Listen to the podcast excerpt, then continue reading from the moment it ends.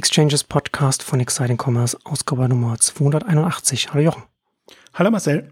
Heute wollen wir mit dem Aufhänger des Buches der Catch-Gründer, äh, Catch of the Day, sie haben es Catch of the Decade genannt, das Buch ähm, aus Australien, äh, Unternehmen, das du auch lange äh, begleitet hast. Und man das als Aufhänger nehmen, um da über verschiedene Themen, auch Geschäftsmodelle im Onlinehandel zu sprechen und auch über, ich glaube, auch ein paar Unternehmerthemen und Community Building da auch mit ansprechen. Ähm, aber bevor wir in unser Thema einsteigen, zu unserem heutigen Werbepartner, die About You Commerce Suite. About You ist seit Gründung im Schnitt ungefähr 90% pro Jahr gewachsen ein Erfolgsfaktor dieses Wachstums ist die eigene E-Commerce-Plattform, die sie gebaut haben und das Wissen, was sie aufgebaut haben, was fürs Wachstum wirklich zählt. Und jetzt steht diese Technologie auch anderen großen E-Commerce-Playern zur Verfügung. Die About You Commerce Suite ist die einzige Shop-Software im Markt, die von einem erfolgreichen Marktteilnehmer kommt. Stärken sind unter anderem eine schnelle Internationalisierung mit einem lokalen User Experience und Checkout, inklusive Omnichannel, dann auch ein Connect zu globalen Marktplätzen, auch ganz wichtig, und eine starke Conversion Rate, die man da hat durch State of the Art Technology. Wer setzt diese About You Commerce Suite ein? Nicht nur About You, sondern auch viele Unternehmen der Otto-Gruppe, sondern auch weitere, wie zum Beispiel Depot, setzen auf die Commerce Suite und realisieren damit starkes Wachstum.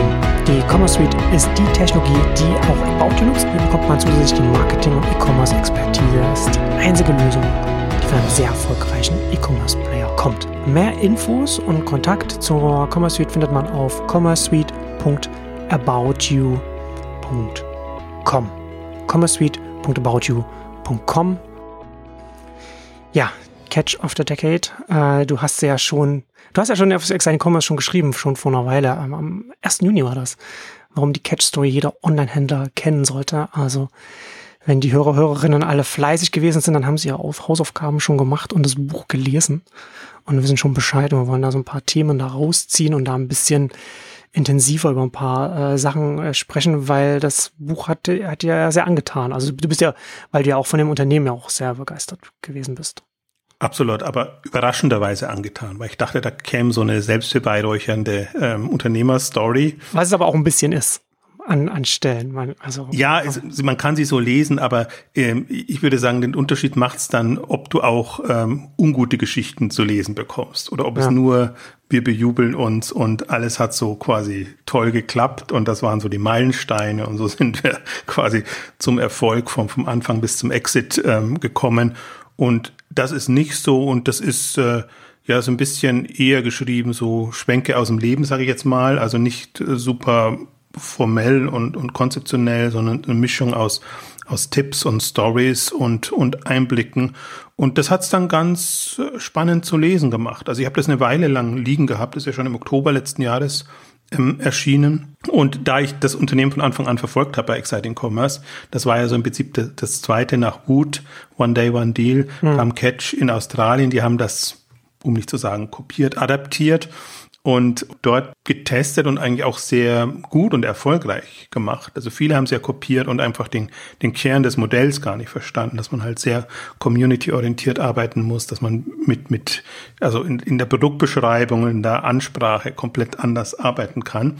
Und das Interessante bei denen war ja, dass sie wirklich so ähm, ganz ungewöhnliche Wege gegangen sind und ähm, dann irgendwann Grocery Run gestartet haben im Lebensmittelbereich, ähm, dann das mehr oder weniger weiterentwickelt haben zu einem Marktplatz und am Ende, und das hatten wir in einer unserer Ausgaben im letzten Jahr ähm, nur erwähnt, ich habe auch keinen Beitrag darüber gemacht, dann das an eine australische Handelsgruppe verkauft haben. Interessanterweise jetzt, wie man da nachlesen kann, nachdem ein Börsengang gefloppt ist oder nicht so funktioniert hat. Also sie hatten im Börsengang eigentlich ähm, geplant oder schon alles in die Wege geleitet und ähm, waren aber dann haben aber dann das Unternehmen schleifen lassen und dann am Ende haben sie dann doch verkauft, was ich immer so ein bisschen schade finde, gerade weil das sind so Unternehmen, die dann eben an der Börse nochmal einen Schub bekommen können hm. und die waren halt vom Timing auch sehr sehr gut da, weil sie ähm, im Prinzip vor Amazon das Ganze aufgebaut haben, weil sie schon den Markt im Griff haben und weil sie halt auch sehr, sie können halt Publicity. Sie, sie haben halt wirklich äh, Wind gemacht für ihr Ding und äh, insofern waren sie nicht, also nicht, waren sie nicht bescheiden, sondern haben sich schon, äh, haben schon für sich und für das Produkt äh, getrommelt und auch sich eigentlich immer größer gemacht, als sie waren, presseseitig. Aber sie erläutern eigentlich auch ganz gut, warum sie das gemacht haben, wie sie es gemacht haben, ähm, wie man es machen kann. Also was man auch den, der Presse letztendlich oder den Medien, waren ja auch im Fernsehen viel, eigentlich an Futter geben muss, wie Kooperation aussahen. Und das ist für mich deswegen so spannend, weil, weil es so eine Self-Made-Story ist, wo man einfach sieht, so aus dem, was man hat, versucht man das meiste rauszuholen und es lebt letztendlich von dem Einsatz und der Kompetenz ähm, der Gründer. Und das bekommt eigentlich auch nochmal sehr gut ähm, rüber. Und man merkt, dass es sind zwei Gründer. Und das Interessante ist, der eine ist sehr handelsaffin, der hängt dann auch an den Themen und hat die vorangetrieben. Das wäre also Catch. Und der andere ist eher so ein Gründertyp, der immer wieder neue Dinge starten will, andere Dinge machen mhm. will. Und im Grunde haben die alles kopiert, was dann so da war. Also die, die Groupon, als Groupon kam, haben sie die Groupon-Geschichten kopiert, haben sie eine Reiseseite gemacht äh, und haben dann auch schöne Deals eigentlich gefunden, wie sie das wieder, wieder verkauft haben oder wie sie dann eigentlich auch in diese VC-Investment-Welt eingetaucht sind und wie sie da halt auch Erfahrung gesammelt haben. Und das Buch haben sie natürlich geschrieben, weil sie sich damit tendenziell ja auch in der, in der australischen äh, Gründerszene verankern und sagen, okay, wenn ihr Gründer seid, kommt doch zu uns und äh, wir haben die Erfahrung, wir unterstützen euch da und wir sind vielleicht ein bisschen facettenreicher als das mit nur Catch heißt ja am Ende oder Catch of the Day am Anfang scheint. Also man scheint, man sieht schon, dass es super viele Facetten hat über die man sprechen kann. Und so wollen wir es eigentlich auch machen. Es soll keine Buchbesprechung sein, sondern es soll mehr oder weniger auch mal zeigen, wie so ein ähm, ja, äh, Self-Made-Konzept, aus sicher gewachsenes Konzept ähm, anfangen kann und hm. auch groß werden kann. Und ähm, das bietet super viele Aspekte. Ja. In welcher Größenordnung war dann der, der Exit? Der war dann gar nicht so groß bei 230 Millionen US, äh, australischen Dollar. Hm. Ich sage deshalb nicht gar nicht so groß, weil sie davor, als sie, als sie ihre erste VC-Runde hatten, oder eher der einzige 80 Millionen äh, bekommen haben zu einer Bewertung von 200 Millionen. Das heißt, am Ende wurde das Kernkonzept, ja, war schwierig, aber was da nicht drin ist, ist ihre anderen Exits. Also sie haben dann hm. äh, in dem Groupon-Bereich einen, einen, großen Exit gemacht, auch teilweise dann eben Unternehmen fusioniert oder mit anderen, die in, in, im lokalen Markt da waren, zusammengegangen. Deswegen lässt sich auch nicht mehr so richtig rausfinden, ja. was genau dann ihr Anteil war. Also sie haben schon noch mehr Geld gemacht als ja, das, ja. aber jetzt das Kehrmodell war dann überschaubar, weil da war es schon groß und Marktplatz und hatte ja auch Potenzial noch. Noch ein paar Teil-Exits vom Hauptexit, wobei, wobei man da auch dazu sagen muss, für den Kontext Australien äh, 26 Millionen Einwohner, also zumindest heute, also jetzt auch kein, kein riesiger Markt, kein riesiges Land, was die Einwohnerzahl angeht. Das stimmt, aber ein, ein offenbar dankbares. Also wenn man hm. sich jetzt mal anguckt, und jetzt sieht man es ja an den ganzen Börsengängen, was sich da alles entwickelt hat in Australien. Also es gibt zum Beispiel Kogan Technologies, glaube ich, heißen sogar hinten dran, was im Prinzip so das Pendant ist. Auch ein Marktplatz, großer Marktplatz jenseits von Amazon und eBay die an der Börse sind, wo man Einblicke bekommt und dann eben auch noch einige Spezialisten, ähm, auch ein Red Bubble und so Sachen sind, sind in Australien ja, entstanden. Also es ist, oder zum Beispiel ein, Möbelhändler, da fällt mir jetzt nicht ein, Tempel und irgendwas, ähm, ähm, der jetzt an der Börse ist. Also inzwischen gibt es eine ganze Reihe, die auch zeigen, Booktopia Group, hat mich auch total überraschend, mehrere hundert Millionen Umsatz. Also auch deswegen, ich dachte eigentlich auch immer, Australien wäre zu klein und dass man überhaupt einen Milliardenplayer da aufbauen hm. könnte. Aber eben Catch macht mit, mit GMV äh, mehrere Milliarden oder über eine Milliarde auf jeden Fall. Kogan macht das und ähm, andere gehen so in die Richtung. Also das sieht man schon auch, ähm, gerade in einem Markt, wo jetzt Amazon noch nicht so äh, präsent war. Also zu den letzten zwei, drei Jahren sind, sind sie da gestartet. Ist da auch Umsatzpotenzial da? Im Prinzip so ein bisschen erinnert mich das immer an Skandinavien, wenn ich sehe, was sich da alles tut und was durchaus für große, in Anführungszeichen, Player entstehen können. Und das war so ein bisschen auch zum Beispiel am Anfang das, wo sie ja auch, wo man sich auch gefragt hat, ja, machst du jetzt so einen Catch in Australien? Im Prinzip, der Markt ist nicht da, er ist nicht reif, es gab nichts online und es war 2004, 2005. Ja, das war also, sehr früh. Muss man ja auch mit dazu bedenken. Also Internetdurchdringung dann auch in so einem Land. Wie weit ist das in, zu dem Zeitpunkt gewesen? Eben genau, das ist der Punkt. Eigentlich gar nicht früh, hätte ich jetzt fast gesagt, jetzt, wenn man die USA oder generell sich das anguckt. Mhm. Aber da gab es ja wirklich nichts online. Also da, da waren sie wirklich äh, Pioniere im Sinne, dass sie auch erstmal die Leute dazu also eBay gab's, das war vielleicht das Einzige. Sie mhm. haben auch kurz auf eBay gestartet und so. Sie kommen ja voll, also es sind zwei äh, eigentlich aus, aus Israel stammende Gründer, die dann mit der Familie nach Australien ähm, gezogen sind, ähm, zwei Brüder und ähm, die im Grunde so, ähm, ja, Verkäufer Typen waren ja. und, und das auch so von der Pike auf gelernt haben. Die haben eigentlich überall verkauft und immer Einkauf, Verkauf quasi, ähm, da wo sie günstig an, an Produkte und an Posten kamen, ähm, das dann eben anderweitig verkauft. Aber schon beschreiben sie eigentlich auch das zunehmend, ähm, also opportunistisch begonnen und dann unternehmerischer aufgezogen. Also sich dann auch überlegt haben, was kann man da ähm, die Kompetenzen nutzen, um wirklich ein Konzept und sagen wir mal ein Unternehmen aufzubauen und nicht nur äh, quasi von heute auf morgen zu leben. Aber das ist so im Prinzip die Einstellung, deswegen auch bei, auf eBay begonnen, wie es ja auch bei uns oder in Europa. Ich, ich wollte schon sagen, das typische Klischee, das war, wusste ich gar nicht, dass sie da als Ebay-Verkäufer angefangen haben. Aber das ist ja aus der, in der, in der Zeit das typische Klischee gewesen, dass man da erst auf Ebay angefangen hat, äh, klar, niedrigschwellig und dann dem entwachsen ist. Also auch immer oftmals aus dem Grund, dann die Abhängigkeit zu entschärfen. Ne? Einerseits der Abhängigkeit zu entgehen, aber andererseits dann auch zu sehen, okay, allein auf weiter Flur ist es doch nochmal was anderes. Also musst du dir was einfallen lassen, wie du dich da ein bisschen, bisschen abhebst und unterscheidest. Und deswegen kamen die halt auf das One-Day, One-Deal-Modell, äh, weil sie es in den USA gesehen haben und weil es hm. das ihnen die Möglichkeit gab, auch die, die Ansprache anders zu machen. Und also sie haben aus der Not eine Tugend gemacht. Im Prinzip, sie hatten auch nicht so viele Produkte. Äh, also in Anführungszeichen wie jetzt ein, ein volles Sortiment, wobei die Herausforderung das beschreiben sie auch, tatsächlich schon ist, jeden Tag dann auch wirklich einen guten Deal hinzubekommen. Aber sie haben wirklich, äh, auch das beschreiben sie sehr schön, im, im Grunde alle Wege und Mittel genutzt, um an die günstigen Posten zu kommen. Und das ist ja auch das, was Wood jetzt als Vorbild immer beschrieben hat. Es geht darum, also gerade den Kunden ein schönes Angebot zu machen, aber auch der Branche im Prinzip den Problem zu lösen. Ja. das sind eben Restposten, Überhänge ja. und Hersteller haben zum Teil diese Probleme oder hatten die damals noch viel stärker, äh, dass eben Ladenhüter da waren, dass das alles Mögliche äh, im Prinzip schiefgegangen ist. das ist ja dann auch ein klassisches äh, Händlerthema, ne? die zwei Seiten, zwischen den zwei Seiten zu sitzen und dann und das dann so zu positionieren, dass alle glücklich sind. Ja, also und das ist auch, glaube ich, die, deswegen gefällt mir das Modell auch so, weil das die, die, die Einstellung verdeutlicht. Und das ist natürlich bei, bei Restposten hat immer so ein so ein Ruch des Unseriösen oder des, des, des Schwierigen. Aber was man eben aus dem Teil eben gut, gut, wirklich gut lernen kann, ist die, diese, diese Service-Einstellung und diese, dieser Gedanke, okay, ich muss der, ich muss mehreren Parteien nützlich sein in dem hm, Markt. Ja. Und das, glaube ich, ist, ist weiterhin auch Händlerrolle allgemein. Deswegen kann man nicht sagen, ja, ich bin der x-te Händler ja. und verkauft dieselben Produkte nochmal zu einem möglichst günstigeren Preis als die anderen. Also das ist ein bisschen ja. banal. Das ist mir auch, als ich, als ich, ähm, ich habe den, ich habe, also ich muss dazu sagen, ich habe das Buch nicht komplett gelesen, aber immer so punktuell reingelesen an so ein paar Stellen. Und das war, als sie an der einen Stelle auch aufgelistet haben, ihre, ihre Catch-Culture und dann die verschiedenen Punkte dann hatten. Da ist mir das auch ins Auge gesprungen, dass sie da explizit gesagt haben, Win-Win-Relationship mit den Suppliers, also mit den, mit den Lieferanten.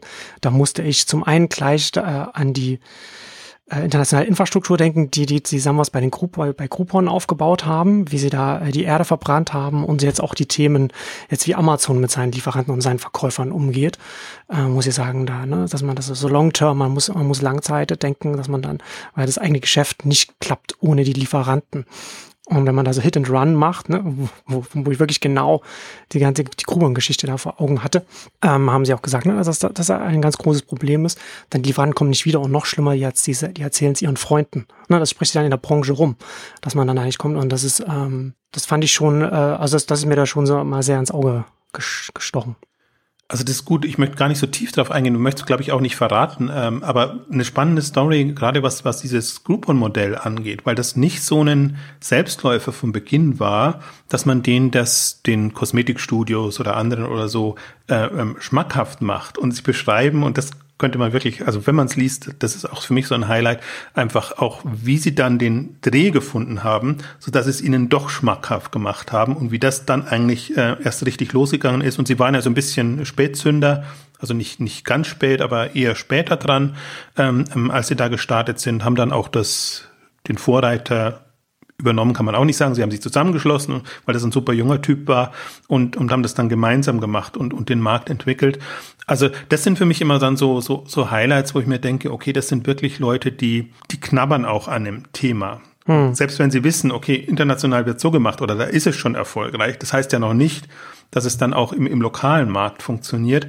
Und das war eigentlich immer ihre Herangehensweise, dass sie das ähm, lokal getestet haben und dass sie auch wirklich den Vertrieb, das hat halt dann auch der zweite Gründer, der nicht Catch, also der, der für das Handelsgeschäft zuständige Bruder, ähm, wirklich dann äh, ja quasi Klinkenputzen gegangen ist und erstmal herausgefunden hat, ist da ein Markt da? Kommen wir da ran? Und wie verkaufe ich den Leuten dann, dann so einen Ansatz? Im Prinzip mit allem. Sie haben dann auch diese Reiseseite mit Reisegutscheinen, im Wesentlichen Secret Escapes, wie hieß das am Ende, ähm, verkauft. Auch da einfach Hotelzimmer im Prinzip zu ähm, nutzen oder dann, dann zu verkaufen, wenn sie halt nicht populär sind. Das ist ja immer der, der, der Ansatz dabei. Und ähm, das muss man, glaube ich, sich immer auch wieder vergegenwärtigen. Das kommt manchmal zu kurz weil man nur sieht, ja, wie ist das Geschäftsmodell jetzt in der ausgebauten Form und welche Umsätze macht es und welche Kennzahlen mhm. hat es, aber den, den Nutzwert, den Mehrwert, den, den solche Konzepte stiften, der, der geht dann oft unter und das, glaube ich, erfährt man aber auch im Wesentlichen nur, nur durch die Gründerstories dann letztendlich und auch durch die, die unterschiedlichen Wege, die sie gegangen sind, wie sie versucht haben, eigentlich das, ähm, das Thema auch in den Markt zu bringen. Im Prinzip mit dem One Day, One Deal ja auch so. Also die müssen unterschiedliche Produkte, Kategorien testen, sind dann irgendwann in Weine rein gegangen, haben da auch ihre Flops gehabt, also haben dann versucht, einen, einen äh, Weinanbieter zu übernehmen, der aber im Prinzip zu ähm, edel positioniert war. Das hm. heißt, das hat dann nicht so wirklich geklappt. Aber zum Beispiel auch die Divine Story fand ich sehr schön, weil das wusste ich auch nicht. Das war bei Wood, Weinwood auch anders, weil die täglich fast Wein gemacht haben. Einmal in der Woche Wein. Mittwoch war Weintag und dann wusste man, okay, da gibt's was Besonderes. Und gerade dieses Besondere schaffen, finde ich auch noch so ein Element, wo ich mir dann auch gedacht habe, okay, das könnte sich eigentlich jeder mal abschauen und sagen, ich habe da meinen Online-Shop und da ist eigentlich immer alles zu finden, aber ich habe keine Möglichkeit, da irgendwie ähm, Druck reinzugeben und einfach zu sagen, nee, an dem Tag gibt es was Besonderes und die, ja. die das interessiert, die, die springen darauf an. Und das ist so die, die Einstellung, die sie haben, die, die, die durchgeht bei, bei unterschiedlichen Themen, selbst wie gesagt, wenn, wenn, wenn dann äh, Flops passiert sind oder also denen ist wirklich nicht alles geglückt und die haben manchmal auch wirklich ähm, eigenartige Wege genommen und und äh, sich auf Dinge eingelassen, wo man sich dann im Nachhinein natürlich auch fragt, ja, warum macht ihr denn sowas? Das führt doch komplett weg von dem, was, was er eigentlich ähm, treibt. Also deswegen, das ist schon super spannend dann auch zu lesen. Inwiefern hat sich denn dann über die Zeit, also du hast ja jetzt schon verschiedene Kategorien angesprochen oder wo, wo sie dran gearbeitet haben und du hast ja auch schon angedeutet, dass sie äh, dann verschiedene äh, Websites oder, oder neue Shops auch im, im Reisebereich und so weiter gemacht haben und dass sie dann auch, dass sie dann irgendwann auch einen Marktplatz ge, äh, gemacht haben. Da werden wir dann nachher auch noch darüber sprechen. Aber wenn wir jetzt vom, vom, vom Kernkonzept oder vom ursprünglichen Konzept Live-Shopping, äh, Tagesdeals sprechen, wie hat sich das denn über die Jahre entwickelt? Weil wir haben ja vorhin schon gesagt, so Mitte der Nullerjahre angefangen. Das ist ja ein relativ langer Zeitraum bis jetzt, den sie, den sie das in der einen oder anderen Form geführt haben. Wie hat sich das da bei denen entwickelt und was haben Sie da so konkret noch zu dem, zu dem, zu dem Modell selbst noch erzählt, warum Sie was in welche Richtung da verändert haben oder welche Stellschrauben Sie da geändert haben?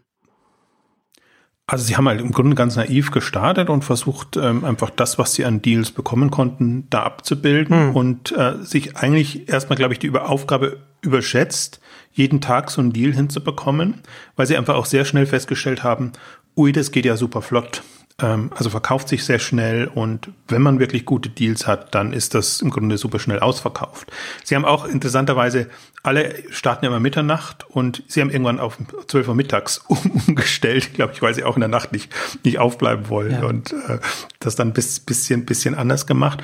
Ähm, das heißt, sie hatten also die haben da aber auch extrem improvisiert. Das Interessante ist, sie haben sich von Wut inspirieren lassen, haben das aber dann doch auch anders umgesetzt. Hm. Also dass sie dann irgendwann mal halt Restposten hatten oder Rückläufer oder was auch immer. Und dann kam ja, kommen ja wirklich die, die Abverkaufstage dazu, die sie getestet haben, die für die natürlich wie für andere auch gut äh, funktioniert haben, die sie dann aber auf die Idee gebracht haben, okay, dann können wir im Prinzip auch ähm, Daily Deals machen, wo wir halt dann nicht nur einen haben, sondern mehrere. Und deswegen ist das auch immer so ein bisschen, äh, ja, hat schon fast schon Schweinebauch äh, mäßig zum Teil dann auch gehabt, wo sie super viele Schweinebauch-Anzeigen, so muss man sagen, wo sie super viele äh, Angebote dann hatten, wo es dann etwas verwässert hat, aber sie beschreiben es eigentlich auch ganz gut. Sie haben eigentlich nicht die Stückzahlen bekommen und ähm, mussten dann irgendwie gucken, wie organisieren wir es anders, damit wir einfach dieses Wachstums und also A, dieses Nutzerinteresse und auch das Wachstum letztendlich ähm, halten können. Wobei das immer auch, wenn man fies ist, könnte man sagen, das ist oftmals dann auch eine Ausrede, weil du hast es ja schon gesagt, Australien ist das Markt nicht so groß ja. ähm, und Wut in USA schafft das auch und ähm, also, aber es ist halt so gekommen und sie haben es so gemacht und sie hingen jetzt ja auch nicht unbedingt nur an, an dem Konzept, sondern sie sahen sich mehr als Abverkaufsplattform jetzt für, für Hersteller und für alles Mögliche, wobei sie eben dann auch sehr schnell, kam ja auch aus dem Elektronik- und Gerätebereich, auch Kabel und alles Mögliche, was, was ja da verkauft wird, ähm, dann auch gut in andere Kategorien reingegangen sind, also in die weicheren ähm, Kategorien. Und da entweder also immer oft das an einem Tag getestet haben und sich dann überlegt haben, können wir da nicht separate Seiten oder zumindest separate Reiter zu machen.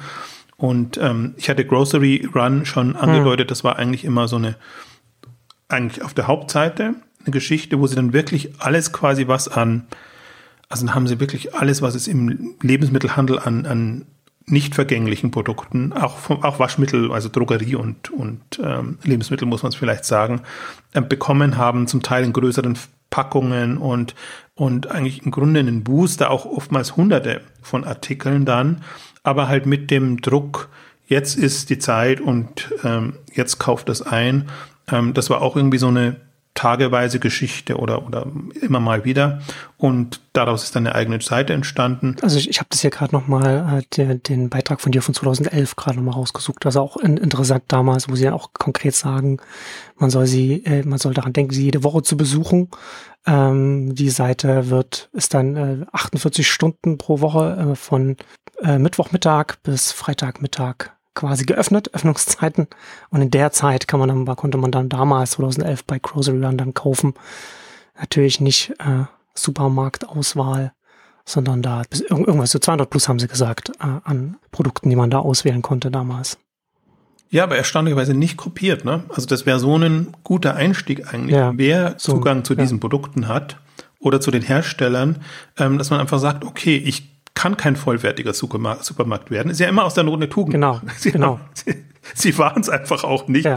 Und, also und, auch, und auch offen das gleich sagen. Ne? Du findest bei uns nicht alles, was du bei deinem lokalen Supermarkt findest, aber dafür diese wenigen Produkte in der kurzen Zeit zum besten Preis. Ja, Waschmittel, Putzmittel, alles Mögliche. Mhm immer schön flankiert auch mit, mit hm. Medienkampagnen im Sinne von PR-Kampagnen, dass man den Leuten das auch ähm, klar macht. Sie waren dann immer auch vor der Weihnachts-, zur Vorweihnachtszeit dann einfach super präsent. Also haben jetzt auch nicht super viel in, in Marketing ähm, gesteckt, sondern durch geschickte PR haben sie sich eigentlich so positioniert, dass sie eigentlich gesagt haben, sie sind die ähm, spannendsten in Anführungszeichen, ähm, aber immer auch suggeriert, sie sind die Größten. Also obwohl sie so ein, so ein komisches Modell fahren und sie waren auch nahe die Größten. Also dadurch, dass, dass sie die Ersten waren, ähm, hm, sehr, sehr ja. lange, aber haben einfach immer gesagt, und wenn sie nicht die Größten vom Umsatz her waren, dann sind sie jetzt zumindest von Traffic und von der, von der Resonanz. Also das ist ja so das Spannende an, an diesen Seiten, dass sie Aufmerksamkeit auf sich ziehen und du nicht immer kaufen kannst, weil du nicht immer was findest. Und ähm, weil das, das Modell ja auch nicht so ausgelegt ist. Das war ja im Prinzip auch so ein bisschen was, wenn ich springe mal so ein bisschen, aber das macht manchmal mehr Sinn, als so super strukturiert äh, nur das Buch nachzulesen, ähm, was zum Beispiel die Aussage oder Ausrede war, warum man dann auf Marktplatz und vollwertiges Sortiment geht, dass die Frauen der Gründer irgendwann gesagt haben, ja, ich würde ja gerne öfter bei euch kaufen, aber ich finde es ja nicht. Also deswegen hat man es dann irgendwann ergänzt, aber immer noch diesen diesen Antrieb beibehalten, also das Impulsgetriebene, die Aktionen und alles, was, was viele ja immer noch nicht machen. Hm. Deswegen hat mich das Modell ja auch von Anfang an fasziniert, weil man einfach gesehen hat, okay, das ist verkäuferisch getrieben. Das ist nicht nur Angebot und alles einlagern und wir haben es dann, sondern du musst die Leute ein bisschen, bisschen triggern und nicht immer nur, also die haben ja dann, haben ja nicht mal die Möglichkeit, immer nur Preisaktionen, also sie leben von Preisaktionen. Deswegen ist es, andere machen es halt dann, dass sie sagen, da haben wir jetzt unsere Sonderangebote, Preise etc. Sie müssen eigentlich immer gucken, dass, dass sie äh, über, über diese ähm, Discount-Logik ja. und über die zeitliche äh, Verknappung eigentlich, ja. eigentlich arbeiten. Und ähm, das ist ein Modell, was immer noch nicht annähernd so gut genutzt wird, wie es eigentlich möglich wäre. Das ist doch Mobile jetzt wieder mehr möglich, das ja. ist doch Livestreaming besser möglich. Also deswegen wundert mich das immer noch so ein bisschen, dass da wenig übrig geblieben ist. Ich würde, ich würde vielleicht sogar gar nicht Modell sagen, sondern eher von einem, von einem Denkansatz, wie man an Modelle rangehen kann, weil das ergibt natürlich jetzt keinen Sinn, jetzt heute zu sagen, wir machen jetzt online, also hier in Berlin Online-Supermarkt, der nur von Mittwoch bis Freitag ist. das ist nicht so rum nicht. Dass er selbst äh, weiß ich nicht, so geht ihr noch besser oder so. Ähm, ja, aber, aber, aber was, aber was tatsächlich Sinn ergibt, ne, was du dann sagtest, so, so Impuls oder, oder, oder ein Trigger bei den, bei den Kunden, bei den Kundinnen zu schaffen, das kannst du natürlich schon schaffen, wenn du dir überlegst, wie kannst du eine Knappheit über die Woche hinweg vielleicht schaffen, einen Wochentag, ne, wo ich, wo ich vorhin auch bei der, bei der Weinkategorie dachte, dass es sehr viel sinnvoller ist, äh, einen Weintag zu haben, als Wein jeden Tag im Angebot zu haben. Ne, also wie oft kauft man Wein und wie oft, wie oft will man dann auf einer, auf einer Deal-Seite Wein kaufen, aber immer zu haben, okay, immer dienstags, immer mittwochs oder so, da kann ich vielleicht einen guten Wein da äh, mir, mir kaufen. Das bleibt eher im Kopf hängen, als da kann man jeden Tag mal einen Wein und dann guckt man halt mal, wenn man mal, ne? also da, dass man auch so Gewohnheiten kann man darüber, über diese Knappheiten auch reinbringen. Und ich glaube, das ist schon ein Denkansatz oder ein grundsätzlicher Ansatz, um Impulse zu schaffen, über den es lohnt, sich nachzudenken. Jetzt muss ich nochmal auf, auf Berlin zurückzukommen. Also gerade Berlin finde ich so ein Bazaar-Modell und, und so ein Ein-Euro-Shop-Modell in Anführungszeichen, also mit, mit Verknappung. Und der Punkt ist ja da immer eigentlich auch größere Mengen absetzen zu können, weil die Preise ja. tragen sich ja nicht, dass du die einzeln ähm, auslieferst oder, oder verschickst. Und das war ja zum Beispiel auch sowas, was zu Plus mal angegangen ist oder getestet hat, als, als sie ihren Lebensmittelbereich aufgebaut haben. Immer größere Mengen, größere Stückzahlen, um wirklich auch den, oder Amazon Pantry, um, um einfach den, die Vorratskammer aufzufüllen. So ist es eher eher gedacht, dass du die Gelegenheit nutzt. Ja. Da weißt du, da gibt's jetzt was Günstiges ja. und drauf und da kommt jetzt eben mal die ganze Toilettenpapier-Geschichten, also weil wir das jetzt ja im letzten Jahr zu genügen haben, da, da fülle ich mir halt dann mal alles auf oder Windeln oder was weiß ich, Putzmittel und, und so Sachen. Hm. Dann fragst du dich zwar, ja, brauchte ich jetzt wirklich fünf oder zehn von denen, und damit ich ewig, ewig durchkomme. Ähm, aber das ist ja der, der Impuls und der Antrieb. Und, und das finde ich, also jetzt Grocery Run jetzt nur mal als, als Inspirationsquelle, das kann man unterschiedlich denken ja. und spielen von, von, von den Themen her. Und deswegen finde ich, gerade kann man es mobile spielen und das ist so, dieses Postengeschäft. Ich wundere mich wirklich, warum das online nicht stärker getrieben, betrieben wird. Weil man hat jetzt seine Single Days und man hat seine mhm. Black Fridays und Sachen, was im Prinzip nichts anderes ist. Amazon hat seine Prime Days. Nee, heißt nicht Prime Days, oder? Also die, die, diese Geschichten sind, wie soll ich sagen, sind so im Kalender verankert. Aber es gibt so viele mehr Möglichkeiten und, und Anlässe. Und das Spannende ist ja, man muss es sich ja andersrum vorstellen. Man braucht, das muss ja nicht alle ansprechen, sondern es muss genügend ansprechen, so damit ich genau. meine Produkte losbekomme und damit ich einfach in Umsatzregionen komme, die, die Sinn machen und die das sinnvoll machen. Und deswegen wundere ich mich, dass da, da kommen die Gorillas und die Flinks und ich bin ein Freund davon, also dass diese, diese Ansätze, aber die kommen ja äh, impulsgetrieben über Kleinmengen und dann mal wieder in die andere Richtung denken, gerade bei Produkten des täglichen Bedarfs, was du immer brauchst und wo du jetzt auch nicht eine Leidenschaft dafür entwickelst, jetzt, äh, ha, mein Waschmittel. Jetzt muss ich mal wieder gucken, wo ich das beste, schönste Waschmittel ja, ja. finde. Also und, und solche Themen eigentlich, wo man schon weiß, die, die leben jetzt nicht vom Produkt, so darzubieten und anzubieten, dass, dass es da einfach wieder eine, ja, so eine Eigendynamik entwickelt. Deswegen finde ich auch, es ist ein bisschen schade, das Grocery Run haben sie irgendwann aufgegeben und mhm. irgendwie in den Marktplatz integriert und gemacht. Haben Sie darüber was noch ge geschrieben, was da die Beweggründe waren oder wie sich das entwickelt hatte und warum man das dann so gemacht hat, wie man es gemacht hat? Ja, eben, das war so ein bisschen die, die Frauengeschichte. Ich glaube, die war sogar der, der Auslöser war, äh, dass, dass die Frauen halt gerne auch da kaufen würden, aber jetzt nicht so. Also das ist natürlich auch die, die nicht dafür offen sind, die nervt das. Die halt normal shoppen wollen, ähm, die springen nicht auf, die, die kritisieren das und sagen, ihr habt ja nichts und wenn dann nichts, dann, wenn ich Zeit und Lust habe oder so. Ja, also aber das, ja aber das ist ja dein Punkt, was du auch immer sagst, ne? Also die, die, die Vielfalt ist ja möglich, ne? Das kann ja, das kann ja nebeneinander existieren. Natürlich kann man nicht die gesamte Bevölkerung mit, mit einem Modell ansprechen, sondern man, man spricht mit verschiedenen Modellen verschiedene Bevölkerungsschichten an oder, oder, hat, oder setzt eben unterschiedliche Arten von Impulsen beim Einkauf. Also Catch ist halt dann den Weg gegangen und das ist auch alles nachvollziehbar. Gerade in einem Markt, wo du eigentlich der Erste bist und den Markt besetzen kannst. Also sie sind ja gegen nichts angetreten. Sie haben jetzt nur aus der Not eine Tugend gemacht, weil sie eben nicht genügend Produkte hatten. Deswegen sind sie auf solche Modelle gegangen. Aber im Grunde der Markt war bereit jetzt auch für weitere Marktplätze, große Anbieter, relevante Anbieter. Und wenn du in dieser Position bist, dann verstehe ich das vollkommen, dass du die Chance nutzt und dann einfach sagst, okay, dann gucken wir halt, dass wir andere anbinden und wie gesagt, der Servicegedanke ist natürlich, spielt natürlich da auch rein, also dass, dass sie nicht quasi alle Sortimente selber machen, sondern im Grunde klassisches Marktplatzmodell dann am Ende. Ähm, wir binden Partner an, verschicken, entweder lassen die direkt verschicken oder bieten unsere Lagerstruktur an, um, um, um dann eben gemeinsam äh, Bestellungen zu machen.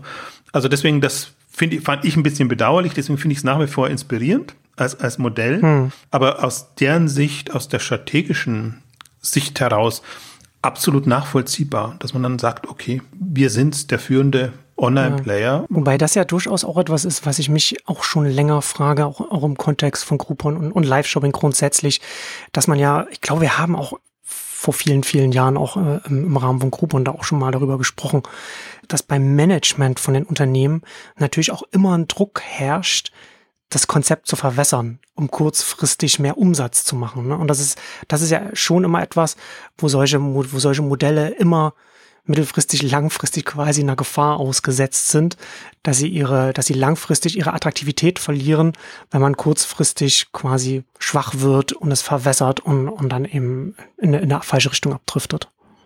Ich glaube, man muss im Kern wissen, wofür man steht, was man macht und warum man es letztendlich auch macht. Hm. Und das wussten die oder wissen die auch größtenteils und und darauf kommen sie auch immer wieder zurück. Aber das fehlt mir bei manchen anderen auch. Also es gibt nämlich nur das andere. Jetzt, das ist der eine Druck. Der andere Druck ist, wie macht man es richtig?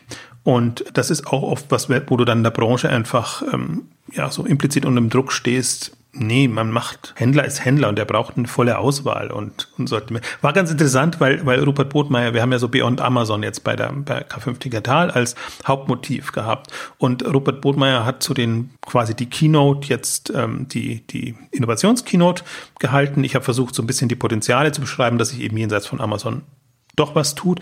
Und er ist dann eben auch stark darauf eingegangen, nee, man kann eben so nicht konkurrieren, indem man genauso viel bietet und, und dieses umfassende Sortiment hat, sondern man spezialisiert sich, man guckt, dass man bestimmte, bestimmte Richtungen geht, bestimmte Zielgruppen anspricht. Es gibt so viele Möglichkeiten, wo mhm. auch ein Marktpotenzial da ist und wo Amazon eben super schlecht ist. Alle Marktplatzplayer jetzt in, in dem Sinne, weil das super verwässert und das kannst du ab, als Großer kannst du das machen. Und ab einer gewissen Größe ist vielleicht auch sinnvoll, auch ob man vollwertiger Marktplatz ist oder so, aber egal, aber dass man jemanden dazu nimmt.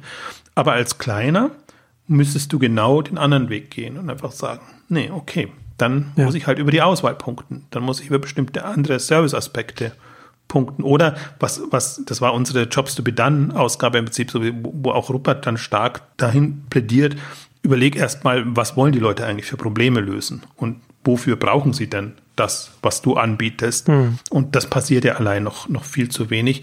Also deswegen glaube ich, ist, ist es ähm, tatsächlich super wichtig. Und aber das kann man auch lernen, jetzt zum Beispiel bei denen, dass man da bei sich bleibt und wirklich sagt, okay, das ist unser, unsere Leidenschaft, aber auch das, was wir eigentlich als, als Kundenversprechen, Branchenversprechen, muss man bei denen fast sagen. Es ist wirklich das Faszinierende, dass sie, dass, dass man sehr gut sieht, wie sie in beide Richtungen gehen. Und du hast diese Win-Win-Win-Passagen erwähnt. Also was manchmal auch immer so, ja, das wirkt dann schon zu mh, hm, Anbietern, sage ich jetzt mal, ja. weil man immer sagt, das sind jetzt das, nicht alle können immer die Guten sein. Also irgendwo zieht irgendjemand an, dann, ja, über den Tisch, aber der Punkt ist hier auch schon, und da wird es nachvollziehbar, wenn man einfach sagt, das sind langfristige Partnerschaften und äh, man möchte einfach auch zeigen, ja, nutzt, nutzt uns dann, wenn wir hilfreich sein können. Und wenn nicht, dann geht's halt nicht. Aber deswegen sind die stark in Überhänge gegangen und, und haben einfach wirklich ähm, geguckt. Auch das ist auch so schön dann, wenn du siehst, dass es ja all diese Pioniere wirklich schwer hatten, mit den Marken in Kontakt zu kommen und die zu überzeugen. Und wenn sie dann halt irgendwann schreiben, okay, jetzt haben wir auch die überzeugt. Ich weiß gar nicht, Samsung, war das Samsung oder irgendjemand Größeres, ja, ja. Äh, der halt sich ewig gesträubt hat, weil er sagt, ich möchte da in diesem Umfeld. Ja, ja. Noch eine andere Zeit gewesen. Hm. Ja, also, wobei, das hast du immer noch Beauty-Marken. Ja, ja, klar, ne, was war immer so Luxusmode äh, in dem Bereich, hat man das noch was, was, was natürlich sehr viel länger braucht als jetzt Elektronik zum Beispiel. Wobei es auch aus Markensicht immer verständlich ist, weil du musst ja wirklich erstmal rausfinden, wer ist denn da ein vertrauenswürdiger Partner? Ja, klar. Wer zockt dich wirklich nur ab? Und da ist ja auch ein vollkommen neuer, vollkommen neuer Distributionskontext, den man auch erstmal, mit dem man sich als Unternehmen auch erstmal auseinandersetzen muss, auch als großer Konzern oder große Marke. Also ich finde, das zum Beispiel, das ist auch alles, was man da lernen kann. Auch wie sich ja Strukturen ändern, welche Möglichkeiten es gibt, äh, überhaupt was, was für Probleme in der Branche da sind. Also Hersteller, Händler in Kombination und Kundenansprache und online natürlich noch als als, als anderes Thema, weil mir das halt so gut gefällt an, an, an dem Thema auch, dass es eine Händlerstory ist. Das ist keine VC und wir sehen da irgendwie ein schönes Geschäftsmodell und machen das, sondern im Grunde ist es eine sehr hardcore Einkauf, Verkauf und, und da die, die Chancen nutzen. Erst dann, und das ist das Zweite, was mich sehr schön, sehr fasziniert, einfach dann auch das ganze Thema Kundenbindung, Community Management, mit den, mit den Leuten arbeiten. Und da kommen, da merkt man halt, dass die sehr stark von der, von der Verkäuferseite kommen. Also wirklich ja die, auch den Leuten die Produkte schmackhaft machen müssen. Und er erzählt ja dann auch, wie er dann einfach Leute auch gesehen haben, die einfach nur vom Lastwagen runter verkauft haben. Aber die Art und Weise, wie sie eben verkauft haben, ist halt was anderes oder die Aufmerksamkeit auf sich ziehen und, und das alles zu nutzen. Also das sind dann immer so die Inspirationen oder sagen wir mal die Referenzmodelle eher gewesen, hm wie kann man das eben auch, auch online unterbringen? Wie kann man das machen? Vielleicht da auch nochmal einen kurzen Schwenk, auch K5 digital hatten wir im Schweiz-Blog diesmal Coca und Digitec Galaxus. Ähm, Oberbegriff war so ein bisschen Community Management. Und da siehst du halt auch, und Coca ist wirklich quasi noch das, eins der wenigen Überlebenden, aber auch mit über 100 Millionen Schweizer Franken Umsatz jetzt also auch in der Corona-Zeit nochmal extrem gestiegen. Mhm. Extrem erfolgreich für so einen kleinen Markt, unterschätzt man dann eben und eben weiterhin Daily Deal getrieben. Und auch da sieht man, ah, welche Rolle es spielt, mit den Leuten zu arbeiten und Aktionen zu machen und ihr, ihr Haupt, äh, PR-Story, glaube ich, ist das auch so ein bisschen, ist äh, gemeinsam einen Picasso kaufen mit äh, der Community zusammen. Und okay. solche Aktionen machen sie dann. Okay. Und der hängt dann halt irgendwo oder äh, der, der, der hat, ist natürlich im Prinzip besitzerlos. Aber ja, das ist. Passt, passt auch schön zur Schweiz. Daily Deal Seite halt. Man gemeinsam erstmal, wo man sich ein Picasso zulegt, klar, naheliegend. Ja, also, aber sie hat dann auch eben erzählt, wie sie, wie sie arbeiten und wie das Teil des Konzeptes auch ist, wirklich sehr, hm. sehr da drin ist. Ähm, Digital Galaxus macht es dann wieder ein bisschen anders mit den Produktexperten und dass man quasi über die, über die ja, Kompetenz letztendlich ähm, arbeitet. Und ähm, bei Coca ist es dann schon eine Mischung aus Spaßmoment natürlich, ähm, der, der Lust da, sich, sich auszutauschen und, und Dinge hm. zu machen. Aber das ist ein eine Triebfeder einfach dieses Modells. Ich wollte noch ein bisschen eigentlich ausschweifen. Das eine ist quasi Community und was bei Catch dann irgendwann passiert ist, ist schon Richtung Loyalty-Programme, Bindung und da haben sie auch alles Mögliche jetzt ähm, nicht nur ausgetestet, sondern auch etabliert, was eben ähm, letztendlich das, das sticky macht und, und, und die Leute da bei der Stange hält. Also immer inspiriert natürlich von Prime-Programmen, von, von irgendwelchen anderen Loyalty-Programmen. Ähm, das, das ist immer so, die haben die Welt jetzt nicht neu erfunden, aber das mhm. Schöne ist zu sehen, wie sie es adaptiert haben. Also erstmal, wie sie es eingeführt haben, wie eins zum anderen kam und wie sie es dann letztendlich jetzt für die, für die Catch-Welt adaptiert haben, die halt schon noch mal ein bisschen over the top ist im Vergleich zu einem, in Anführungszeichen, seriösen Angebot oder vielleicht auch so seriösen Amazon. Äh, also das finde ich, immer das Schöne, dass, dass sie halt nach wie vor oder lange Zeit immer offen war für verrückte Dinge und verrückte Themen. Und das passt ja auch immer dazu, weil, weil sie das äh, verkörpert haben. Also diese, diese Überraschungsmomente damit drin zu haben, super. Und vor allen Dingen auch, dass ihnen natürlich das jegliche Freiheit erlaubt, Dinge zu testen und mal andere Sachen zu machen. Ähm, das kannst du als seriöser Händler, dann musst du oft schon überlegen, ja, kann ich das jetzt wirklich bringen und in der Form bringen? Ähm, aber das finde ich halt immer das Interessante an so eher unterhaltsameren hm, Shopping-Formaten. Und ja, das ist gründergetrieben. Also ich glaube, die, das bekommt man jetzt auch mit, wenn man das liest von der Persönlichkeit her. Das sind schon spezielle Typen, die, die das gemacht haben und, und die da ihre, ihre Chancen genutzt haben. Aber das finde ich ist dieser Self-Made Unternehmertypus. Und mhm. äh, den schätze ich auch sehr. Da tun sich natürlich VCs und andere immer eher schwerer, die, die dann einzunorden und zu sagen, jetzt lass uns mal seriös berechenbar etc. arbeiten und mit den Quartalsreportings und allem vorangehen. Ähm, also die haben auch dazu gelernt und, und sind natürlich schon professioneller geworden. Aber dieses, ähm, diese gewisse Grundverrücktheit, glaube ich, haben sie sich bewahrt und ähm, das macht auch den Reiz letztendlich aus. Du hast ja gerade schon gesagt, musst, ähm, weiß, weiß nicht, wie du es gesagt hast, dass man das Rad ja nicht neu erfinden muss. Das haben sie auch öfter gesagt. Und ich fand das ganz interessant, auch wenn wir jetzt dazu zu sprechen kommen, dass sie den Marktplatz aufgebaut haben oder wie, wie sie den, wie sie das gemacht haben. Da haben sie auch gesagt, da haben sie sich nicht, da haben sie, obwohl sie da schon relativ lang am Markt sind, etabliert und so weiter sind, haben sie sich nicht hingesetzt und haben das äh, selbst gebaut, sondern sie sind zum Miracle gegangen in, in Frankreich. Da haben wir hier ja auch, hast du ja, hast du auch in seine Commerce gehabt und wir haben ja auch hier, ähm, glaube ich, irgendwann auch mal vor vielen, vielen Monaten darüber gesprochen. Ein SaaS-Anbieter, der, mit dem man am Marktplatz dann umsetzen kann. Und durchaus auch, auch interessant, ein interessanter Schritt für ein Unternehmen in dem Alter. Ich weiß was 2016, 17 war, war das irgendwann in dem Dreh, als sie den Marktplatz gemacht haben wo wir damit an den Start gegangen sind, waren sie ja schon relativ lange am Markt und dann da zu einem SaaS-Anbieter zu gehen, der auch noch am anderen Ende der Welt sitzt. Durchaus auch ein interessanter, interessanter Schritt. Aber auch interessant in dem Zusammenhang fand ich, und da waren wohl die Miracle-Unternehmer auch ein bisschen überrascht, dass der Deal innerhalb von 48 Stunden eingetütet wurde. Ne? Also es ist dann auch durchaus dann auch noch schnell Ne? Also das geht dann halt, das, das geht dann auch ruckzuck, ne? wo, wo sie, wo, was sie auch wieder im Buch dann auch mal schön immer, immer sagen, dass sie, wenn sie eine Idee bei Midnight haben, also Mitternacht, dass sie das dann bis zum nächsten, bis, bis Midday umsetzen, also bis zum nächsten, bis zum nächsten Mittag am Tag danach. Ähm, aber tatsächlich 48 Stunden für so einen für so einen Schritt, äh, der ja durchaus dann ein erstmal, den ja schon erstmal für eine gewisse Zeit eine Pfadabhängigkeit schafft, ne, wo man erstmal festgelegt ist, dass das ja schon ein schwerwiegender Deal. Das fand ich schon mutig und bemerkenswert, das, äh, äh, das zu machen in der Geschwindigkeit. Und aber ich finde auch gleichzeitig, dass das auch etwas ist, mm, wo man durchaus auch als, als Online-Händler, wenn man sich weiterentwickelt oder grundsätzlich als Unternehmen, man hat heutzutage so viele Möglichkeiten an so vielen Stellen, Outsourcing zu betreiben, statt sich alles aufzubürden, das, ne, das, das Rad nochmal neu erfinden. Ne? Man muss nicht das Rad neu erfinden, aber man muss sich dann Gedanken machen, wie man das Rad dann einsetzt. Ne? Also wie du, was du sagst, man lässt sich inspirieren, aber dann macht man sich Gedanken, wie man das dann umsetzt.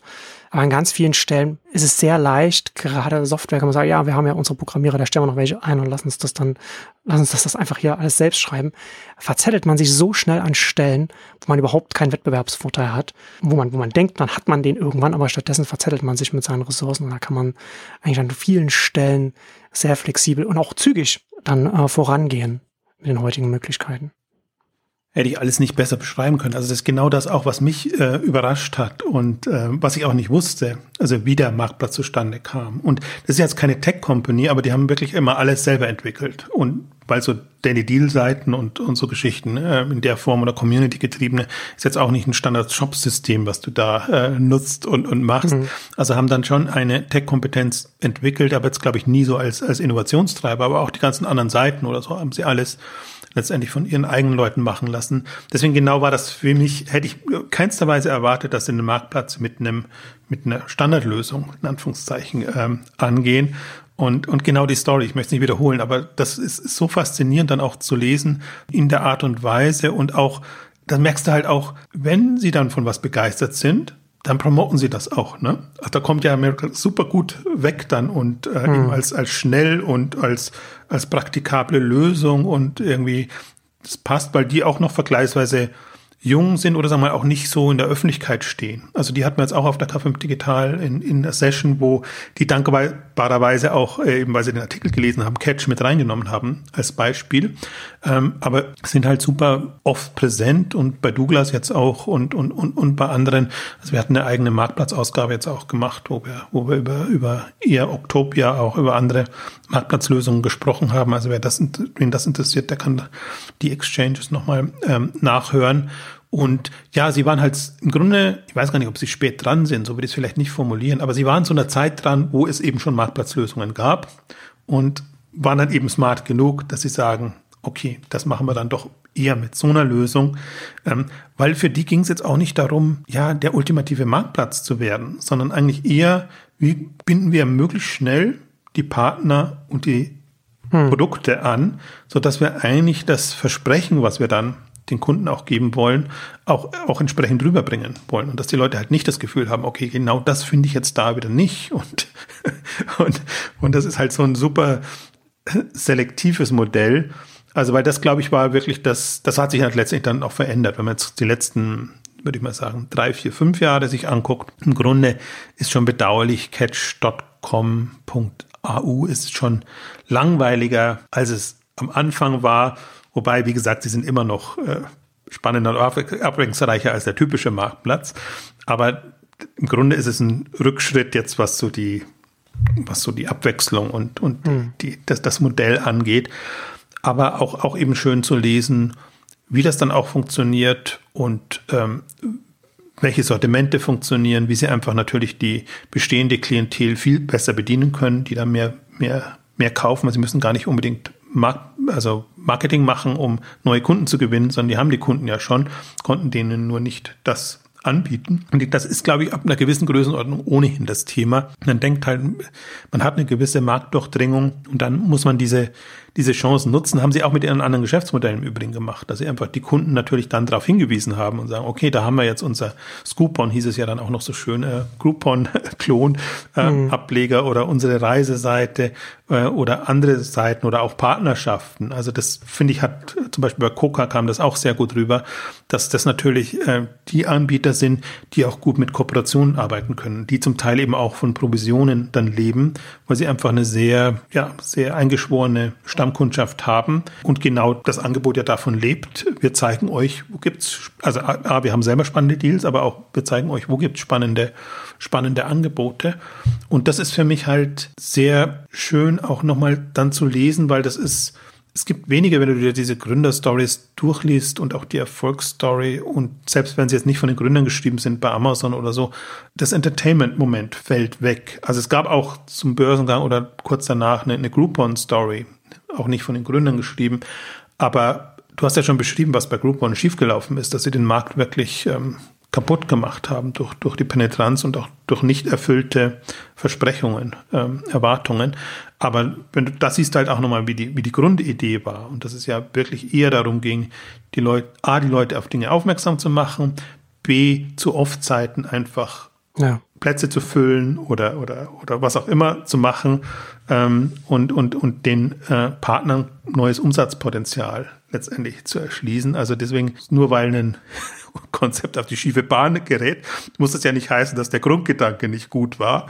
Und so ist es dann eben halt. Wobei das ja bei, bei Kubon, da sieht man es ja noch viel deutlicher, ne? gerade solche Modelle wieder, wieder die internen Anreize da schnell in, das alles in Schieflage bringen können, wenn die Leute, die das, äh, die, die im Sales-Bereich sitzen, die neue Lieferanten in dem Fall, also neue Geschäfte oder Angebote ranholen sollen, dann äh, vielleicht auch nach Erfolg bezahlt, auch nach Umsatz, was es dann macht, dann, dann sagen sie denen, denjenigen nicht, dass sie dann vielleicht mit, mit Gutschein überschüttet werden und dann äh, quasi den ganzen Tag, also nicht die Offsite, nicht das leerstehende Inventar füllen, sondern quasi 24-7 dann äh, alles mit Gutschein dann abarbeiten müssen und es dann vielleicht sogar bis in den Ruin geht. Ähm, ne? Also da hat man dann, da, da kommen die Anreize dann mit rein, wo man sich genau Gedanken machen muss bei solchen, bei solchen Modellen. Wie setzt man das auch organisatorisch um, um dann eben nicht mit verbrannter Erde dazustehen hinterher?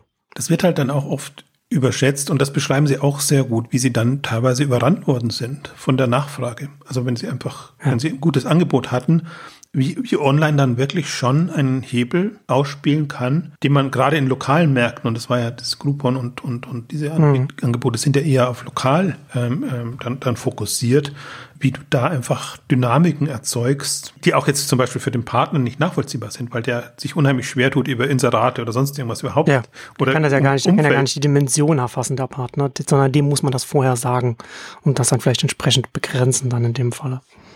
Ja, aber diese, diese diese Logiken, gerade jetzt, wo so viel im lokalen, regionalen entsteht, hm. sollte man sich da nochmal vergegenwärtigen. Ich finde, das kann man da auch ähm, gut lernen und, und einfach sehen, weil die wirklich, sie haben im Grunde alles, was an spannenden Geschäftsmodellen entstanden ist, genommen und, und adaptiert und, und äh, Deswegen bekommt man auch nochmal eine, eine Fülle an Einblicken jetzt in, in unterschiedliche Richtungen. Selbst wenn es einen jetzt nicht als Händler vielleicht interessiert und wenn man jetzt nicht unbedingt die Lust hat, jetzt da in Richtung Gutscheinseite oder Reiseangebote mhm. etc. zu gehen. Also für die war das natürlich super lukrativ, weil sie dann plötzlich bei den coolen Themen dabei waren und dann wirklich nochmal enorm Geld gemacht haben, jenseits eigentlich von dem, äh, was, was Catch.com .au, ich muss das, ich muss, tue mich da immer schwer mit den australischen Domainnamen äh, machen konnte. Ähm, vielleicht ein Punkt oder eine Story wollte ich noch kurz erwähnen, weil das auch oft ein Thema ist, was mich auch gewundert hat, dass sie dann doch vergleichsweise früh, das war 2011 schon, ähm, VCs an Bord genommen haben. Und das war eigentlich ist immer so die Aussage, A, VC haben keine Lust auf solche Themen und B, Gründer haben keine Lust auf VCs. Und ähm, mit Tiger Global dann, was ja wirklich schon ein ähm, super respektabler, renommierter war und im Grunde eigentlich auch ja mit Kanonen auf Spatzen geschossen ist so ein bisschen. Ja. Also sie hat dann Aber das muss ja 2011, das muss ja noch, das muss ja noch auf der Kuponwelle noch, noch geschwommen sein, ne? Das nee, das war davor. Das war nur für für für das ähm, Catch-Business. Äh, ich meine aber, dass das, das, das, das mit der, mit der ganzen Groupon-Geschichte damals ja noch so äh, Daily Deal zumindest oder Live-Shopping zumindest noch auf dem Schirm von, von größeren VCs auch damals noch war. Ja, Nee, das, ja, jein, das war eigentlich so ein bisschen davor. Also klar, Groupon gab es schon, aber ich glaube, das, das war eher das Live-Shopping-Thema. Was, hm. Also es ist auch nicht das Live-Shopping-Thema, sondern letztendlich haben sich da zwei gefunden. Also es ging natürlich um, um ja. die Gründer und, und so. Und, und ich, der Punkt, den ich eigentlich machen wollte, ist so ein bisschen, wenn man sieht, die haben jetzt nicht eine, eine, eine Seed-Runde und wenig Kapital und alles gemacht, sondern die haben wirklich 40 Prozent für 80 Millionen dann, dann abgegeben oder, oder 80 Millionen sind reinflossen, also über, eine Kapitalerhöhung, ähm, dann, dann, mhm. dann letztendlich. Und also das fand ich wirklich, fand ich schon heftig, als ich es gelesen habe, weil ich mir denke, okay, das, da kollidieren wirklich zwei Welten. Und viele Gründer sind ja dann auch nicht geprägt oder Unternehmer, wie dann wie ist es denn dann, wenn du einem Investor äh, Rechenschaft ablegst und wenn du eigentlich so ein bisschen ähm, das Gefühl hast, du bist nicht mehr der eigene Herr im Haus? Und auch das haben sie natürlich hinbekommen und sie beschreiben ja dann, dass es auch auf, auf einer persönlichen Geschichte einfach so geklappt ist und es sind dann nicht Tiger Global, sondern der entsprechende ähm, Verantwortliche, der dann letztendlich ähm, den, den Ausschlag gibt, äh, dass man das macht. Aber eben auch da, was man halt schon, schon merkt, warum machen sie hm. sowas? Das ist bei allen Händlern letztendlich irgendwann so es ist nicht mehr zu refinanzieren, das Lager. Und selbst wenn du so ein schnell drehendes Geschäft hast, aber du musst immer dich sehr beschränken in dem, was du machst, was du machst und wie du es machst. Und hast nicht den Spielraum, um Dinge dann anzugehen. Und deswegen, das war auch nochmal sehr schön erläutert. Wie gesagt, ich hatte sehr viele Aha-Momente da drin, weil ich durchaus vorurteilsbeladen da, da reingegangen bin in dieses Buch. Ähm, wenn du es dann nochmal erklärt bekommst, warum und wie und was daraus entstanden ja. ist, also dann, dann wird das eigentlich alles nochmal sehr viel, viel klarer und deutlicher und man sieht halt, dass es echt immer von vielen Dingen abhängt, was in welcher Form das macht. Und wenn man das immer alles nur so von außen betrachtet, denkt man sich, okay, jetzt haben sie sich verkauft und jetzt wollen sie halt da abkassieren und, und, und da raus. Und zum Beispiel für mich war es dann auch ab dem Punkt nicht mehr so interessant, weil ich dann einfach auch gemerkt habe, okay, jetzt wird das alles also verweicht, wie sagt man, ähm, aufgeweicht so rum und ist nicht mehr so, also gefühlt nicht mehr so äh, knackig wie vorher. Aber der Zeit, die Zeitpunkt war einfach reif. Also sie waren an bestimmten Grenzen personell, kapitalseitig etc. Und das hat ihnen natürlich dann nochmal viel ermöglicht. Interessant fand ich nur dann und dann dachte ich wieder, was siehst du, dass sie es dann irgendwann zurückgekauft haben. Das ist auch so ein, das ist, hat man ja auch häufiger bei so wirklich gründergetriebenen Unternehmen, dass, dass die Rechnung nicht aufgeht. Und es in unterschiedliche Richtungen. Also in dem Fall, glaube ich, war es gar nicht so sehr, dass die Gründer unzufrieden waren mit dem Investor, sondern dass sich der Investor vielleicht mehr erwartet hatte. Hm obwohl sie sich gut und dynamisch entwickelt haben. als sie dann liefern konnten, dann sind die fünf Jahre vorbei und das war genauso 2011 sind sie rein und verkauft haben sie es. Moment, ich habe es hier, ähm, dann glaube ich ähm, ja, 18, 19 oder so. Also auf jeden Fall ähm, im Prinzip auch immer, wenn die Fonds auslaufen und dann ist ja immer die Frage, steigt man dann noch größer ein oder nimmt man noch mehr andere Investoren rein? Also sie hatten dann auch wirklich, und das vielleicht noch, äh, müssen auch schon Richtung äh, Abschluss dann langsam kommen, 2016, also, also das ist auch eine, eine, das ist wirklich dann immer so eine Irrsinn-Story. Äh, einerseits haben sie sich professionalisiert, haben sie Leute reingeholt, die das dann auch gemanagt haben. Sie haben jetzt zum Beispiel auch nach der Übernahme äh, jetzt äh, durch, durch ein einen äh, australischen Händler dann ähm, den, den Amazon-Marktplatz, äh, einen Amazon-Marktplatz-Verantwortlichen reingeholt als, als Manager. Ähm, also wirklich professionell gemacht. Nur in der Phase, dann, als sie die erste Professionalisierung gemacht haben und dass, als sie die Gründer dann zurückgezogen haben, beziehungsweise voll darauf konzentriert haben, ein IPO vorzubereiten. Mhm. Das hat wirklich eine lange, lange Zeit in Anspruch genommen und sie haben da auch wirklich, also gerade die Vorbereitung. Und das Problem war bei denen dann, dass sie nicht fokussiert waren. Sie hatten da so einen, so einen Bauchladen an, an Konzepten, der, der für niemanden gepasst hat und der auch super schwer, also sowohl, sie haben alle Optionen ausgeleitet, Leute, Börsengang, auch Übernahmekandidaten etc. und haben einfach dann also die haben die andere Seite überfordert, die den Börsengang vorbereiten mussten, weil sie sich nicht als Händler positionieren konnten. Es war so eine Holding-Unternehmensgruppe im Prinzip aus verrückten Ideen. Und ähm, deswegen ist das alles nicht so vorangegangen und dann am Ende haben sie den, den Börsengang nicht hinbekommen und äh, gleichzeitig das Geschäft aber ist so stagniert, dass sie dann quasi nochmal ja, neu starten oder sagen wir, also wieder wieder voll reingehen mussten. Und dann kamen eigentlich erst die ganzen Themen wie Marktplatz und, und, hm. und andere Sachen. Aber dass einfach der, der Spirit da ein bisschen gelitten hat. Und ähm, ja, also wirklich total. Die hatten wirklich kein Wachstum. Davor ist es wirklich eine super dynamische Wachstumsstory und dann nix. Also dann hast du natürlich auch, aber die ganzen Gründe hätten vorher auch schon gegolten. Also warum dann nichts mehr kam, sondern es muss wirklich quasi im Operativen hm. die Ursachen sein. Und mangelnde Aufmerksamkeit heißt ja dann immer so schön, was dann äh, der, der Grund ist. Ja. Also auch solche Turn Turnaround-Geschichten und, und Ablenkungsgeschichten und so. Im Grunde haben sie alles drin und ich sage ja auch immer so gefühlt, alle machen dieselben Fehler, nur zu, zu einer anderen Zeit. Also wenn du so, ich bin ja viel auch in, in Beiräten oder, oder arbeite mit Gründern, auch selbst wenn du weißt, okay, das sind die Fallstricke und das sind die neuralgischen Themen, du kannst wetten darauf, es passiert mhm. trotzdem, weil es, weil es halt so eine, ist gar nicht Überheblichkeit oder, oder Unachtsamkeit, sondern es ist so eine Eigendynamik, habe ich immer das Gefühl, die dann ja. da ist und die alle dieselben Fehler machen lässt und letztendlich auch lernen, äh, dieselben Erfahrungen und, und, und dieselben Lernen dann, dann ziehen lässt.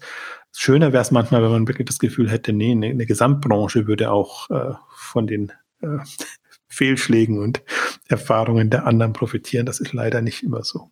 Ja, nee, da gibt es dann ganz oft nicht so diese Gesamtdynamiken in der Branche, dass man dann gemeinsam auch die Erkenntnisse dann auch mitnimmt, sondern auch Erkenntnisse sind ungleich verteilt. Abschließend noch, noch eine Frage, weil Sie so umtriebig sind und, und wir haben ja am Anfang auch gesagt, äh, dass Sie in einem relativ kleinen Markt sind. Haben Sie in dem Buch darüber geschrieben, irgendwas gesagt zu Internationalisierung oder zu internationaler Expansion, weil das ja äh, eigentlich auch von der Art und Weise, das, das Gefühl, dass sie auf, auf mich machen, wie sie, wie sie operieren und wie sie die Konzepte angehen, ja, ja auch eine Option gewesen wäre und vielleicht auch ein bisschen etwas gewesen ist, was auch der VC damals erwartet hat, dass da aus Australien vielleicht auch ein größerer Player wächst. Es muss ja dann nicht, es muss ja nicht gleich ein globaler Player sein, aber man hätte ja dann auch äh, vor der Haustür quasi Südostasien äh, reingehen können, so äh, wie auch immer. Nee, war offenbar nie ein Thema oder also Neu Neuseeland sind sie natürlich gegangen. Ja, gut, aber das ist ja. Liegt nahe, zählt dazu. das ist der Vorort von Australien. Genau, und jetzt auch nicht so riesig vom Markt. Nee, nicht wirklich. Aber ich glaube, das zeigt eigentlich auch so ein bisschen, dass sie eher, eher vom Konzeptionellen kommen und, und, und so ihr Ding machen, jetzt nicht so die, die Strategen sind, wobei ich es nicht ausschließen möchte. Also ich finde gerade in Australien sind jetzt ein paar Player entstanden, die durchaus noch andere Optionen haben und der Markt ist ja noch nicht am Ende. Also es können ja noch äh, hm. Zusammenschlüsse, Übernahmen etc. kommen Und die Frage ist halt nur so ein bisschen, ähm, wie ist das Profil jeweils und wie ist das Standing? Und so ein Konzept lebt natürlich schon aus der Historie im Grunde, weil die Australier das natürlich so kennen und so wahrnehmen. Insofern wird das im Wettbewerb mit einem eBay oder einem Amazon oder Kogan äh, immer anders positioniert sein. Und ja. das ist natürlich schwierig, das in internationalen Märkten en, en, entsprechend zu vermitteln. Aber für mich sind das alles Kandidaten. Also deswegen, auch wenn ich jetzt sehe, da kommt so ein Ozon aus, aus Russland ähm, und, und ein Wildberries aus, aus Russland oder so, ähm, die liegen uns jetzt relativ noch nah, geografisch zumindest näher.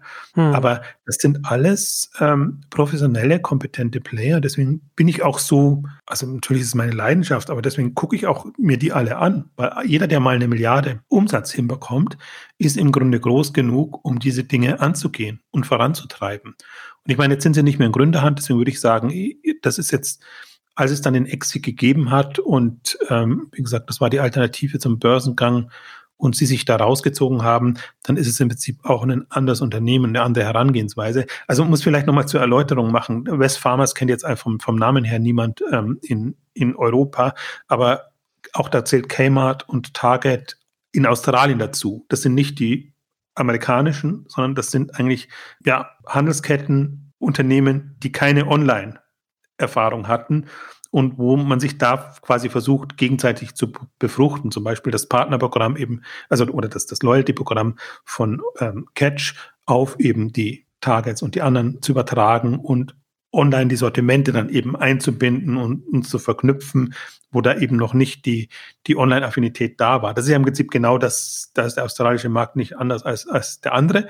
Die anderen, ähm, die einen sagen, okay, wir können es selber und dann übernehmen wir einen Poor Player und integrieren den. Und da läuft es glücklicherweise so, dass man sagt, okay, man hat noch eine weitere Säule, die man aufmacht. Und der hat einfach das Kompetenzprofil und spricht die Zielgruppen an. Ist noch nicht raus, ob das dann auch klappt. Das hat ja schon öfter mal, siehe Chat.com bei Walmart und andere mhm. Dinge, ähm, nicht so gut geklappt. Aber ich glaube, so ein Catch war ein gestandenes Unternehmen. Und dann oh, dann ist es eher der Markt und die Möglichkeiten in dem Markt, die, die einfach relevanter sind und die man dann vorantreibt als eine Internationalisierung. Also deswegen würde ich jetzt auch nicht unbedingt damit rechnen, dass Catch noch irgendwo international auftaucht, sondern mehr, dass die denn versuchen, den australischen Markt in den Griff zu bekommen. Wie gesagt, die Wettbewerbssituation ist durchaus hoch. Also ich empfehle also es gibt über Catch auch Zahlen über West Farmers, kann man sich angucken. Gibt aber noch bessere Zahlen über, über Kogan, äh, die separat an der Börse sind, auch so um den Dreh an die Börse gegangen sind. Die waren für mich auch immer unterm Radar, aber auch nochmal ein Milliardenplayer, der einen Marktplatz hat und äh, wo man, wo man da auch nochmal reingehen kann. Und im Prinzip vieles ähnlich macht, auch mit glaube ich, auch zum Teil auch von Catch inspiriert oder andersrum. Ich glaube, die sind ein bisschen jünger. Ähm, also wie eben diese, diese Marktplatzmodelle da gemacht waren, wie, wie die Loyalty-Programme aussehen. Und ähm, also gerade finde ich, äh, Australien bietet da auch sehr schöne Einblicke in spannende Geschäftsmodelle. Darum geht es ja auch immer so ein bisschen. Also natürlich genau. das alles dann wieder ähnlich, ob man Mercado Libre anguckt oder was auch immer, Allegro oder also vieles ähnelt sich, aber man guckt ja dann, was, was ähnelt sich nicht und in welchem Stadium sind die dann jeweils. Also ich habe über Kogan zum Beispiel noch nicht geschrieben. Das steht noch auf meiner Liste, so manche andere australische auch noch, ähm, um einfach da auch nochmal dann darauf hinzuweisen, wenn es irgendwas Spannendes gibt. Genau. Inspirationen und Denkanstöße. Das ist ja, wofür wir hier da sind. Und damit kommen wir aber heute zum Ende unserer großen Catch-Ausgabe. Vielen Dank fürs Zuhören und bis zum nächsten Mal. Tschüss. Tschüss.